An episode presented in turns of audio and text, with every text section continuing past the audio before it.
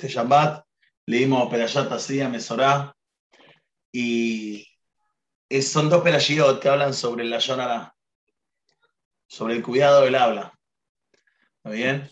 Jafez Haim, su libro que eh, tiene mucho sobre esto, sobre lo que es el cuidado del habla, trae todos los pesukim donde Boreolam nos pide que nos cuidemos lo que hablamos, lo que decimos, que cuidemos cómo, no solamente qué hablamos, sino cómo lo decimos también. Porque a veces decimos algo que no estamos queriendo decir la Yonará, pero por detrás estamos dando ya como una, ¿cómo se dice? Un tipo, como se dice, berremes, como, no te quiero decir quién, pero, viste, a veces la jarteamos de esa forma y es un problema. Esperá que estoy justo buscando el machete, así lo que escribí. Busca tranquilo. Eh,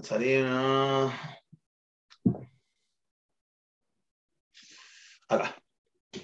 Em, entonces es importantísimo que entendamos, ¿está bien? Lo que es el habla y qué objetivo tiene y qué valor tiene para que así podamos entender la importancia de usarlo para bien y no para la yonará. ¿Qué es el habla? ¿Qué es el habla? ¿Qué es hablar? Sabes que hay, un diccionario que se llama la Real Academia Española, que en realidad no es un diccionario, es un grupo de gente que decide todo acerca del lenguaje español. Si agregan una palabra, si no agregan una palabra, qué definición tiene, eh, qué género, qué número, todo, todo, todo, absolutamente todo deciden ellos, es en España. Y nos regimos en español, nos regimos nosotros también acá, nos regimos de acuerdo a las leyes, todas las leyes de puntuación, los acentos, las tildes, todo, todo lo deciden ellos. Y de acuerdo a la Real Academia Española, define así el habla. El habla es, dícese del ser humano, articular, proferir palabras para darse a entender. Es lo que dice el ser humano con respecto al habla. Dicho de ciertas aves, imitar las articulaciones de la voz humana. Dicho de una persona, comunicarse con otra persona u otros por medio de palabras, pronunciar un discurso. Mira lo que dice el habla y mira la diferencia entre el ser humano y hay animales que hablan, como por ejemplo el loro. Pero en realidad el habla del loro, el habla del loro tiene que ver con imitar las articulaciones. En realidad, el loro no es que está entendiendo. Aunque dicen, yo una vez fui a, a ¿cómo se llama esto?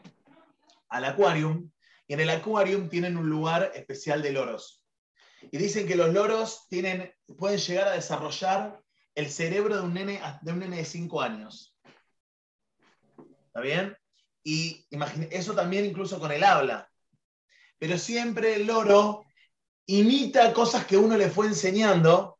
Hay que ver si verdaderamente puede llegar a comprender y entender lo que está diciendo. No es que el loro pueda agarrar y se pone a hablar y le puede dar definiciones y palabras y cosas y el loro es un ser humano y puede hablar. No, va imitando de acuerdo a ciertos estímulos, responde con cosas que el ser humano le enseñó y lo imita. Ahora, para poder entender la grandeza de esto, tenemos que entender quiénes somos los que podemos hablar, los seres humanos. Y la pregunta es, ¿por qué Hashem solamente le dio el poder del habla a un ser humano? ¿Por qué no le dio el poder del habla a un animal? Ahora, pará, los animales se comunican. Es verdad que se comunican los animales, pero un segundo que voy a encender el ventilador. Es verdad que los animales se comunican, pero no tienen el don del habla. ¿Por qué? Porque el habla tiene que ver con el raciocinio.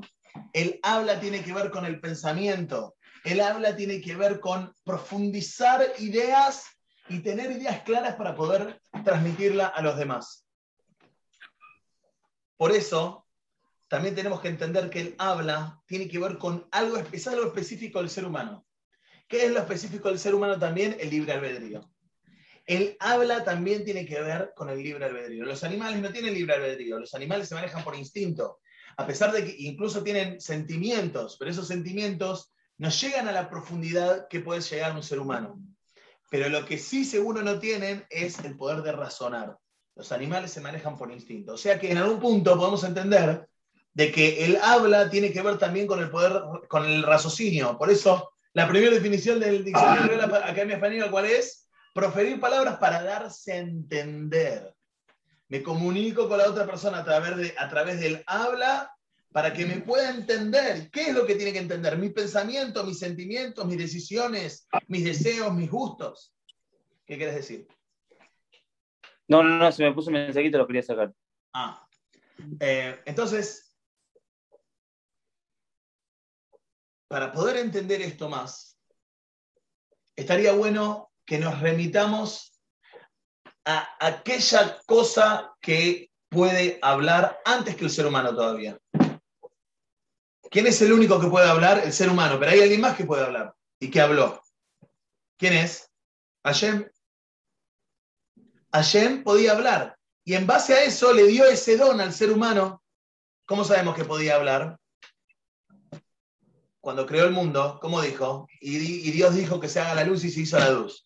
Y Dios dijo que haya firmamento y se hizo firmamento. Y Dios dijo... Sí, pero dijo, quizás es una forma de decir, ¿no? o sea, no es que habla. Claramente que es una forma de decir. Claramente que es una forma... Dijo, y extendió su mano, hay veces que dice que extendió su mano y que tiene mano. Muy bien, claramente que Hashem no tiene mano, pero la Torah Hashem la escribió de una forma para que nosotros, los seres humanos, podamos entenderla. Entonces, en el momento que Hashem dijo, habla, Hashem dijo, en el momento que la Torah dice, Hashem dijo, está queriendo expresarte algo, está queriendo que entiendas algo. Claramente, cuando decimos, Hashem se enoja, Hashem siente cosas, siente amor, siente odio, siente rencor, siente, siente todas esas cosas. Hashem está más arriba de todo eso. Eso es una forma de poder, es, estamos limitando a Hashem en esas cosas cuando Hashem es mucho más que todo eso. Pero sin embargo, la Torah, como decís vos, se dijo, dijeron los, los, magos del faraón. Este es el dedo de Hashem. ¿Cómo Hashem tiene dedo? Moshe, que habló cara a cara con Hashem, panim el panim, Hashem tiene cara. Cuando el Midrash que dice que Moshe le vio la parte de atrás del tefilín a Hashem, Hashem tiene puesto un tefilín, tiene que es algo material. ¿Cómo, cómo? ¿Cuándo es ese, ¿Cómo es eso del tefilín? Hay un Midrash que cuenta que dice que Moshe le vio, cuando lo vio a Hashem, le vio la parte de atrás del tefilín. Cuando vio a Hashem, vio como si fuese la parte de atrás del tefilín. ¿Para Hashem tiene tefilín puesto? ¿Hashem tiene un tefilín puesto? ¿Hashem usa algo material? No. Seguro que no. Simplemente que está, son alusiones para que nosotros podamos entender. Cuando Hashem dice mano extendida, seguro que no tiene mano. Pero quiere enseñarnos algo y quiere que entendamos algo. Por eso cuando la Torah dice, dice, eh, eh, se llama los Azarama Amarot, las 10 frases, las 10 frases que Hashem utilizó para crear el mundo.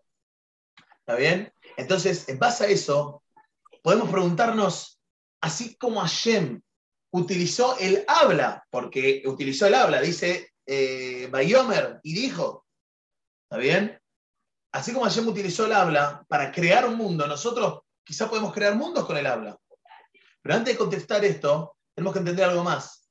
Las palabras expresan la esencia de las cosas. Toda esta, esta esencia de las cosas son la base de toda la existencia de todas las cosas que describe. Por ejemplo, esto pasa mucho en Ibrit. Por ejemplo, eh, fíjate que Davar, cosa, tiene el mismo shorish, tiene la misma raíz que Dibur, que, que habla. Tiene la misma raíz. ¿Por qué? Porque está conectado. El habla está conectado con las cosas. Cuando Hashem dijo algo, creó cosas. Entonces, lo mismo pasa, por ejemplo, con Keleb. Keleb significa Kolev, todo corazón. ¿Con quién? Con su dueño. fíjate que siempre decimos quién es el mejor amigo, el, perro, el mejor amigo del hombre. Entonces, cuando Hashem dijo todas estas palabras, estaba expresando esencias. Quiero que exista tal cosa para que sirva tal cosa. Quiero que exista tal otra cosa para que sirva para, que sirva para tal cosa. Por ejemplo, yo estoy teniendo ahora una clase en la UP, la, eh, carrera que creó Menorá con la UP, que es sobre liderazgo religioso, para Morim y Rabanim, estoy teniendo una, clase que tiene que ver con el liderazgo. Y el profesor, la clase pasada, nos dio, nos explicó, nos dijo, ven su alrededor, bueno, a ver, descríbame su alrededor. Entonces cada uno decía, bueno, hay una mesa, una silla, una esto, una otra, todo el mundo lo mismo. Yo estaba justo en Menorah House, ahí al lado de la ORT, y dije, me gustaría cambiar, me gustaría decir otra cosa, me gustaría decir que estoy en un lugar eh, preparado para que vengan jóvenes a disfrutar, a conocerse, a... Pero dije, a ver si todavía no está bien, mejor no digo nada. Cuando terminan todos de hablar... Mejor digo silla, banquito. Como todos. Pero el profesor termina la clase y dice esto, dice justamente eso. ¿Se dieron cuenta que ustedes describieron individualidades y no describieron la función de todas las cosas? ¿No describieron el objetivo del lugar? Un líder no tiene que ver personas por separada. Un líder tiene que ver vínculos. El líder se ocupa de hacer puentes, de generar puentes y de conectar a las personas. El jefe de la empresa no se tiene que ocupar de ver sectores, tiene que ser inteligente y saber cómo vincular esos sectores para el mejor funcionamiento de la empresa. El líder de, cada sector tiene que saber cómo aprovechar al máximo su gente y cómo hacer que estén vinculados y conectados entre ellos para sacar lo mejor de cada uno. Entonces, esto pasa lo mismo. Hashem, cuando creó el mundo, no creó, quiero silla, quiero esto, quiero lo otro. Hashem creó un mundo con una esencia, con un objetivo. Todo eso, ¿está bien? Todas esas cosas las puso en nuestra boca. Nosotros podemos crear mundos con nuestra boca. Así como Hashem creó un mundo, no solamente creó un mundo físico, sino que le dio un contenido, le dio una esencia, le dio un objetivo. Nosotros que tenemos el mismo don del habla, ¿podremos crear mundos? Esta es la gran pregunta. La respuesta es que sí.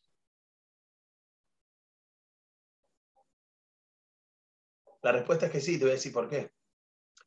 Cuando vos le contás un cuento a tu hijo. No, no estoy creando un mundo.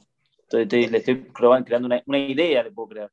Muy bien. Eso, eso, vos estás creando un mundo en la cabeza de tu hijo.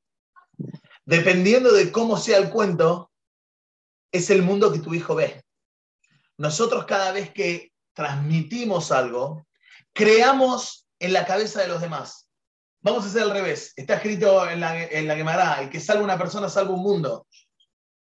Y si yo destruyo a una persona con mi habla, si le digo sos patético, sos basura, no servís para nada, le estoy derribando su mundo.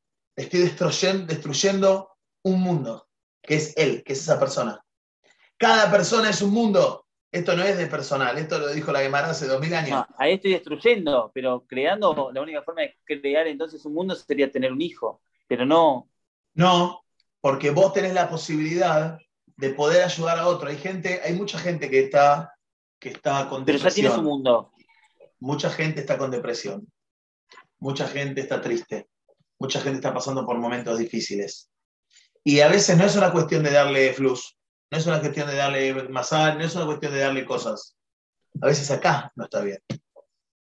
Entonces, en el momento que vos hablás con el otro, lo aconsejás, le decís cuánto lo querés, le haces ver cuánto vale. Ese mundo que estaba destruido, porque estaba caído y destruido, lo revivís, lo rearmás.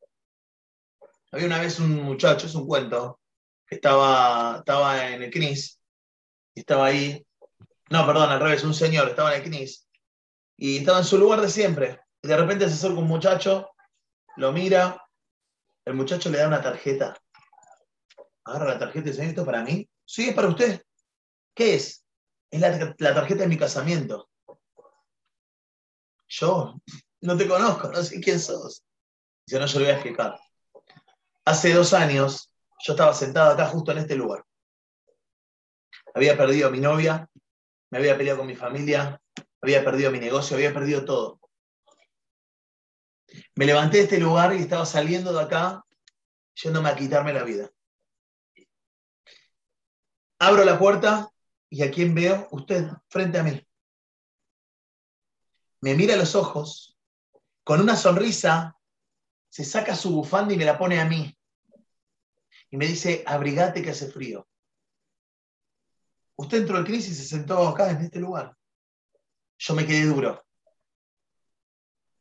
En ese momento entendí de que hay alguien que se interesó por mí, de que yo esté bien.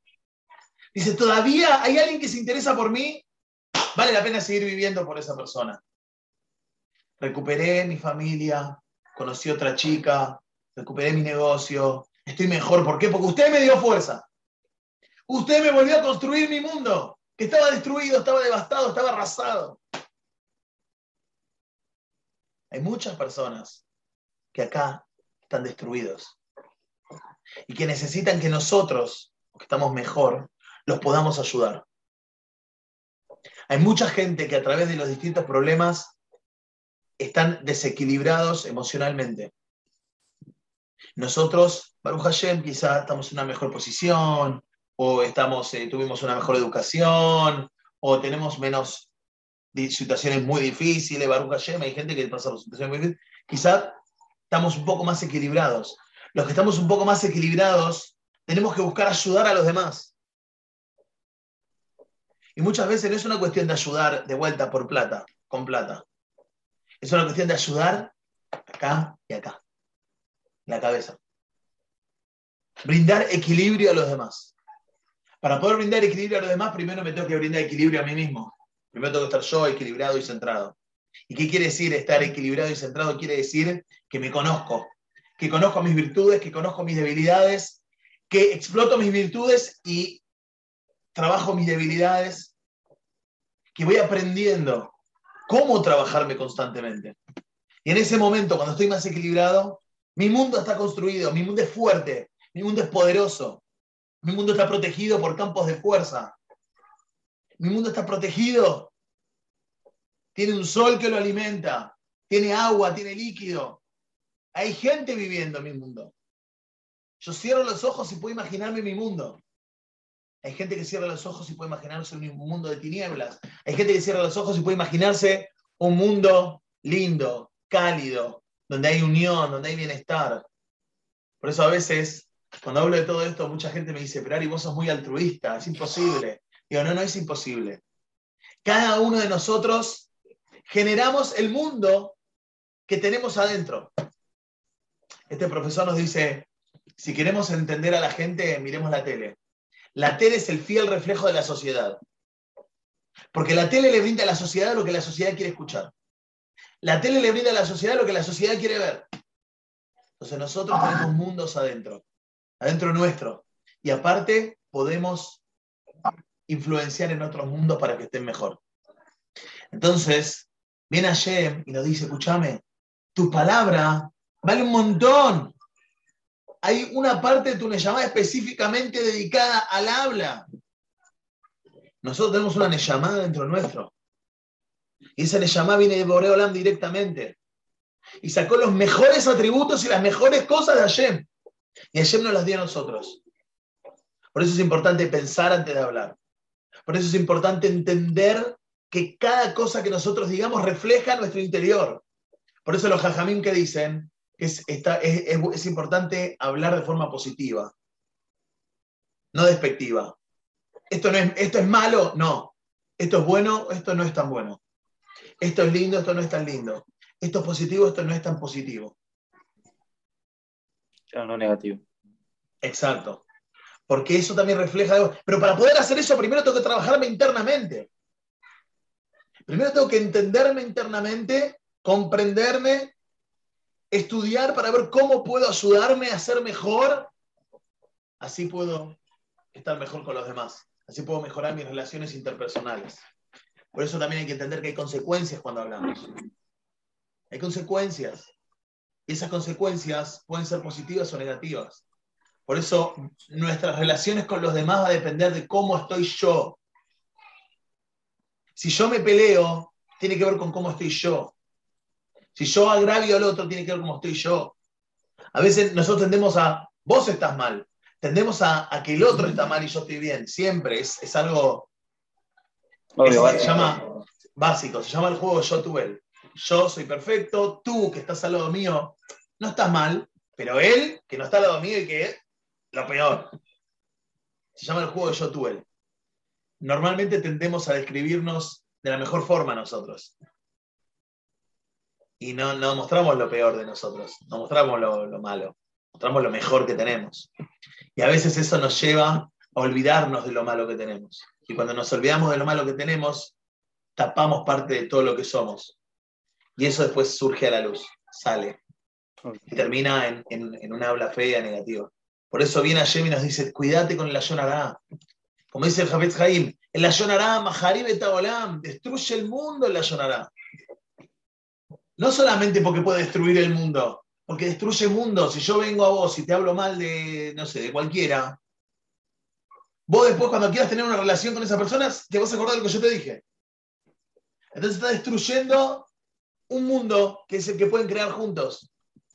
Es importantísimo entender que la Yonará, a veces uno hace la Yonará porque quiere distanciar, no sé, yo te hablo a vos mal de A. ¿Por qué lo hago? ¿Por qué hablo mal del otro? Primero, hablar mal del otro quiere decir que estoy vacío y no puedo hablar nada bueno de mí y de vos. Número dos, hablar mal del otro quiere decir que algo le envidio al otro y lo quiero disminuir. Hablar mal del otro habla mal de mí. Entonces es importante entender de que si yo hablo mal del otro es porque estoy vacío. Si yo tengo que utilizar mi tiempo para hablar de otro es porque estoy vacío. Por eso la Torá puntualiza tanto en cuidarse del Lashonara. Y aparte no es una buena cualidad. Alguien que lleva y trae, lleva y trae. ¿Quién te dice que así como el otro te está escuchando que vos le hablas mal de A, quizá cuando hable habla mal de vos también escucha?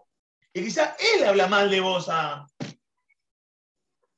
Entonces, cuando nosotros hablamos la Yonara o escuchamos la Yonara, estamos apoyando el habla de la Yonara incluso de nosotros mismos. Por eso es tan importante cuidarse. ¿Y sabes por qué es importante cuidarse? Porque la Yonara no tiene, no tiene forma de controlarse. Es famosa la historia de un muchacho que había hablado la Yonara, fue a su Rab y le dijo, Rab, estoy arrepentido, hablé la Yonara, estoy triste, ¿y ahora qué hago? ¿Qué hago? dice, bueno, hace algo, le dice Rab, agarrá, comprá una almohada de plumas subí a la montaña y cuando venga un viento fuerte, rompe la almohada con todo y que las plumas salgan volando. Pero con toda la fuerza rompe la almohada. Entonces el pibe va, va corriendo, agarra una almohada de plumas, va a la montaña, de repente viene un viento fuerte, ¡pum! Rompe, rompe toda la almohada, la rompe bien con toda la fuerza. Las plumas salen volando. ¡Ah! ¡Ya está! Ayer me va a perdonar, va corriendo y le dice a Raúl, ya está, ya lo hice, estoy perdonado, ¿no? No, no, pará, pará, pará. Ahora juntalas. Ahora juntar las plumas. No, Rape, es imposible. Así es el Ayonara. Por eso te tenés que cuidar tanto, porque vos sacaste A y esto de repente llegó a, a Israel, pudo haber llegado. Esta semana pasó, no, la semana pasada, o esta, no me acuerdo. Eh, no, la semana pasada, una chica en su casa, la mamá, sacó una foto a la tele donde decían que se cortaban las clases. De repente empiezan a llegar por todos los grupos, de acá, de allá, que esto, que lo otro, y llega un pibe, yo estoy en, el grupo, en un grupo con esta chica, sacó una foto y la mandó a un grupo, y ese grupo la mandó a otro. Y, eh, un pibe de repente dice, che, escúchame, me llegó esta foto de Israel. Salta la piba y dice, uy, esa es mi casa, mi mamá sacó esa foto. ¿Y cómo le llegó de Israel? O sea, entonces te das cuenta cómo las cosas vuelan. Y uno no se da cuenta, y el Ayonará es lo peor que hay, porque el que está en Israel quizás que se quedó con esa mala idea, y acá yo quizás ya le pedí perdón. Entonces es imposible controlarlo. Por eso es tan importante cuidarse de la Yonara. Y aparte, porque Hashem nos dio un don tan importante como el habla, que puede crear mundos. Puede crear mundos. Solamente ese don lo tiene Hashem por Olam. Y lo voy a desperdiciar en hablar mal de otro. Utilizarlo para sacar verajot. Por eso hay que decimos verajot. ¿Por qué decimos verajot? Para acostumbrarnos a decir verajot. Cosas lindas, cosas buenas. Ser agradecido decir cosas lindas, decir consejos, estudiar, transmitir, enseñar. ¿Qué mejor que eso? Y ese es para eso tenemos que utilizar el habla. Para eso tenemos que utilizar cada palabra que tenemos. Hay una película de, que hace Eddie Murphy. ¿Sabes quién es? Y él es una película. Ahí está. Es una película muy buena que es sobre el habla es un tipo que es charlatán y habla y habla de, y de repente su habla, no sé cómo, se conecta con un árbol. Y, y, si y cada vez. Que se le caen las hojas. Sí, que se le caen las hojas. Es excelente esa película. Es excelente. Más o menos me la acuerdo. Si podés mirarla de vuelta, yo ahora que te lo dije la quiero ver. Eh, pero es justamente sobre este tema, sobre el cuidado del habla. En Rosh Hashanah Hashem dictamina todo. Incluso dice los Jajamim que dictamina cuántas palabras vamos a decir. Entonces, utilicémosla para, para cosas buenas, para cosas que marquen para bien a los demás. Dentro de la Salahot de Yonará, para que podamos entender un poquito más, existen cinco categorías. La primera es regilut. ¿Qué quiere decir? Son palabras tipo todo chusmerío. ¿Está bien? Son palabras que al fin y al cabo provocan peleas. Después está la Yonará, que son palabras daninas o despectivas. Después está el Motishem Ra, Ra, que son palabras daninas o despectivas que no son verdad, que simplemente sacan mal nombre de la otra persona. Esa es terrible. Es terrible. Después está una de Barim, palabras que causan dolor. También está dentro de la Yonará. Y por último está Abak la Yonará. Son palabras que se encuentran en el límite de ser la Yonará. Viste que uno dice, bueno, pero esto no es la Yonará. Entonces lo dice, no, está bien, pero es Abak la Yonará. Está en el límite. Jarteo, que no es la. Bueno, incluso que querés jartear, Abak la y está prohibido. Por eso es importantísimo cuidar lo que hablamos, porque lo que decimos refleja lo que tenemos adentro o lo que no tenemos. De acuerdo a cómo tratemos a los demás, refleja cómo estamos nosotros. Por eso es tan importante la Yonara. Bueno, Hashem, que este shiur, que esto que hablamos, sea para refugiar Lema de tu suegro y de todos los jolim, todos los que necesitan que tengan eh, eh, sanación pronto, refugiar Lema y que estemos todos bien de salud y que pronto este momento, esta majalá, esta cosa pase y podamos todos reencontrarnos, abrazarnos, ver la Geulá, Besat y bueno, todo lo mejor. Amén. Amén, amén.